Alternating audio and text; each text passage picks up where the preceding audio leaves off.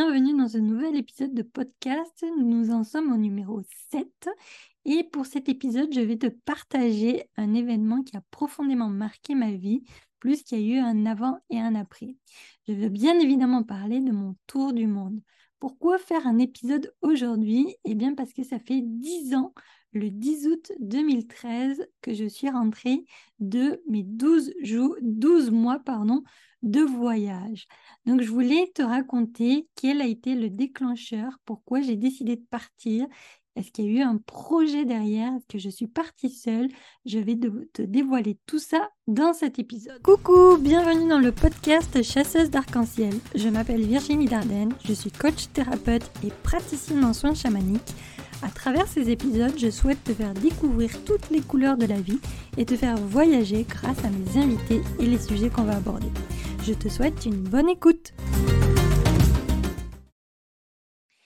Pour commencer, en fait, en juillet 2011, j'avais pris la décision de m'offrir mon premier vrai grand voyage au Vietnam. J'étais partie en organisé, c'est-à-dire un voyage organisé avec à l'époque l'UCPA. Si tu ne connais pas l'UCPA, c'est une agence de voyage qui propose à la fois des activités sportives et des activités où c'est qu'on va à la rencontre des populations. Donc c'est ce qui m'avait beaucoup plu, euh, surtout que j'avais pas besoin de réfléchir à la logistique, j'étais prise en charge de A à Z et surtout que le gros avantage c'est que chaque soir nous dormions chez l'habitant. Donc un dépaysement total. Pourquoi je suis partie à ce moment-là? Parce que j'allais fêter mes 30 ans et que c'était une période un peu charnière pour moi puisque je me posais énormément de questions. Est-ce que euh, j'étais bien dans mon travail au niveau personnel? Parce que j'étais célibataire, j'habitais dans un petit studio, je faisais énormément d'heures, donc j'étais un gros questionnement sur ma vie et du coup j'ai décidé de partir au Vietnam va être l'élément déclencheur pour la suite de cet épisode parce que pendant ce voyage, j'ai fait la rencontre de cinq jeunes filles qui allaient plus ou moins transformer ma vie. En tout cas, une en particulier. C'est là que j'ai rencontré Karine. Karine était à peu près au même âge que moi. Elle a un an de moins que moi, mais en plein questionnement, remise en question. Et ce voyage a été tout aussi transformateur pour elle que pour moi.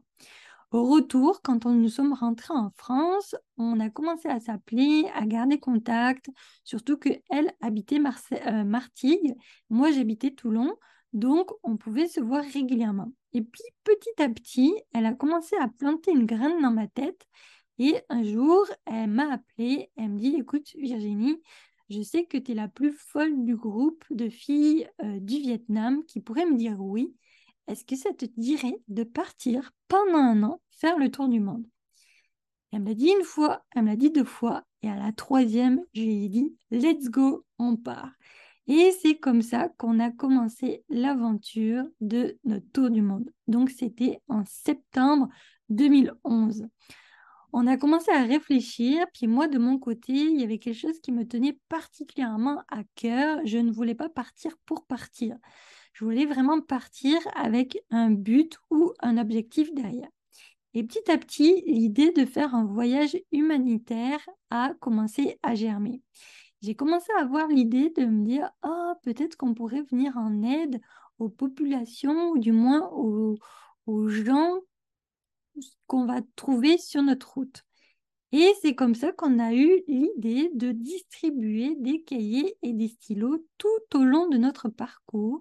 C'est-à-dire qu'on allait euh, dans les écoles et on pouvait justement euh, voir les besoins en termes d'outils scolaires, de fournitures scolaires.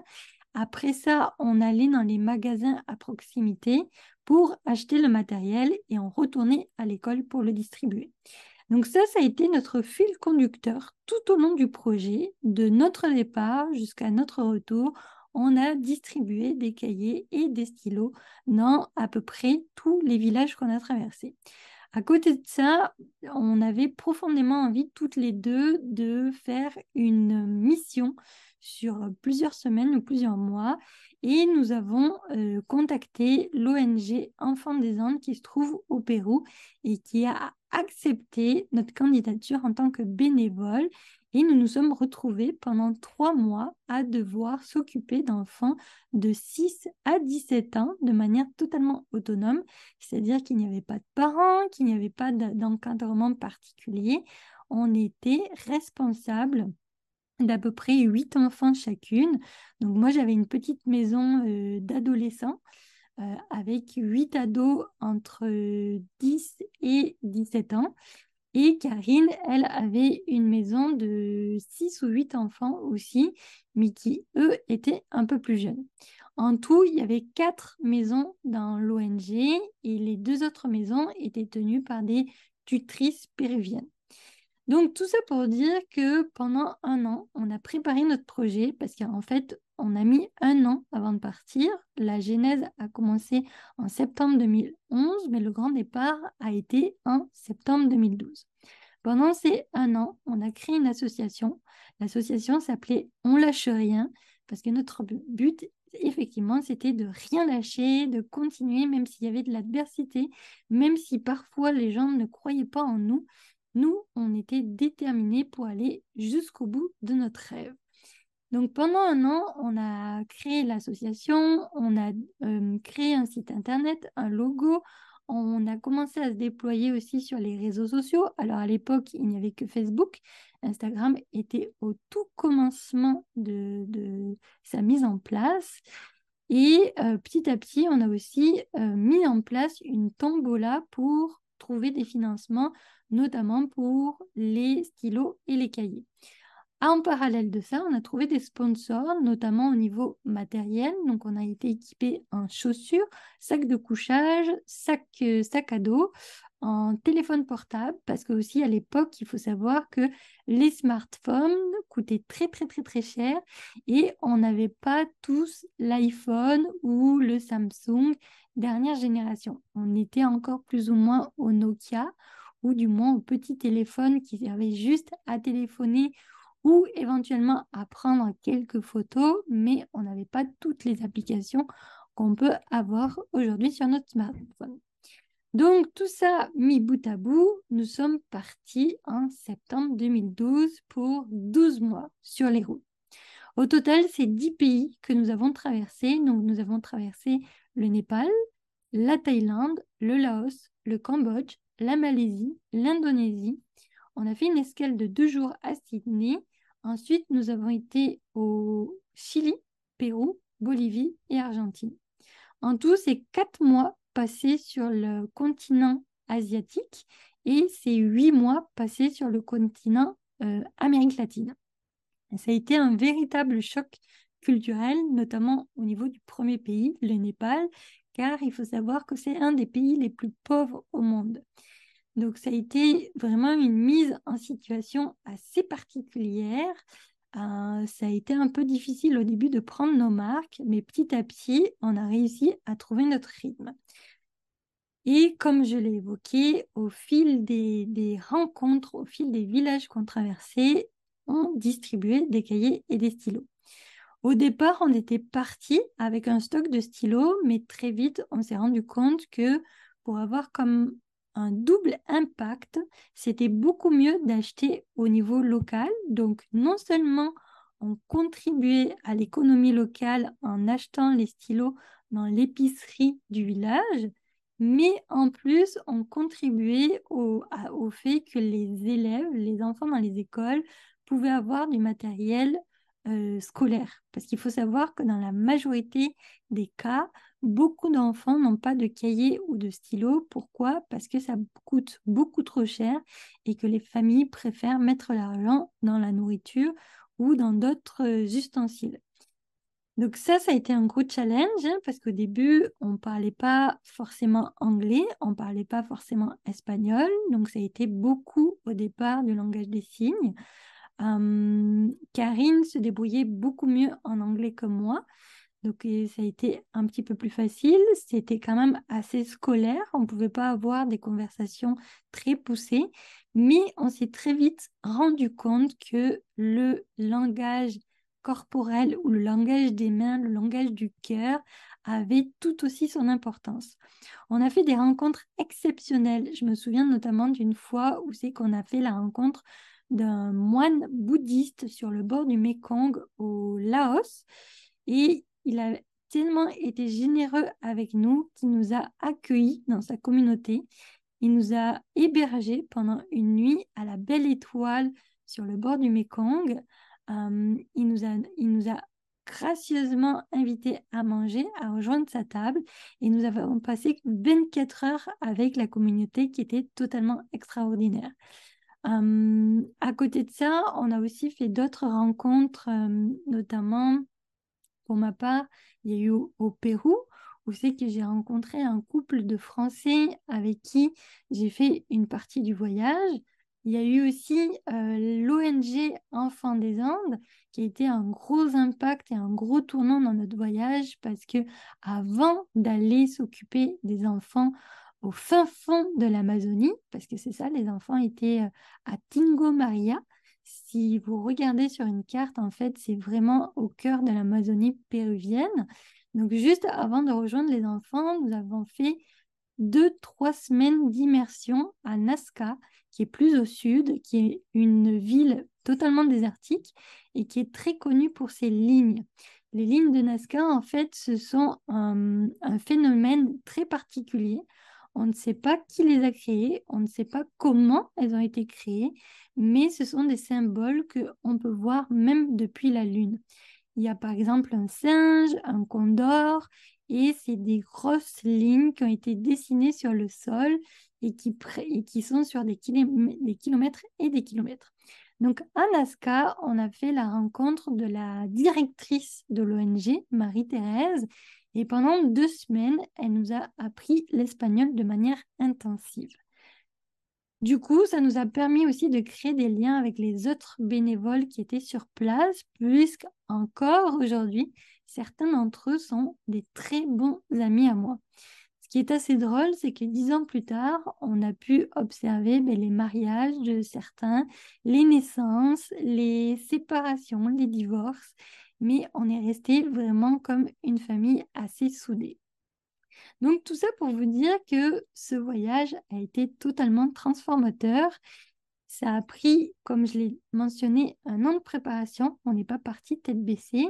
Et au départ, ben, on ne va pas se le cacher, beaucoup étaient sceptiques sur le fait qu'on réalise notre rêve. Beaucoup étaient sceptiques sur le fait qu'on puisse vraiment partir. Donc, ça a été un gros challenge pour nous. Ça nous a sorti de notre zone de confort. Moi, de mon côté, j'avais demandé une année sabbatique. Donc, je n'ai pas quitté mon emploi, mais j'ai juste mis en pause mon emploi. Et le 10 août 2013, je suis revenue de mon périple. À la suite de ça, je ne vais pas le cacher, ça a été très, très compliqué de me réintégrer dans la société française. Pourquoi? Parce que pendant un an, j'ai connu la liberté totale. Pendant un an, j'ai vécu dans le moment présent chaque jour. Pendant un an, on ne se posait pas la question du lendemain, on ne vivait que ce qu'il y avait sur l'instant. On a aussi fait des rencontres diverses et variées. On a créé des liens avec des personnes qui, au départ, étaient de cultures opposées ou de cultures euh, euh, divers et variés, ce qui nous a permis de sortir de notre zone de confort. On est aussi parti, on ne parlait ni anglais ni espagnol, mais en rentrant, on avait au moins gagné en espagnol. C'est-à-dire qu'on n'était pas bilingue, mais on pouvait tenir une conversation euh, sur des sujets divers et, variés en espagnol.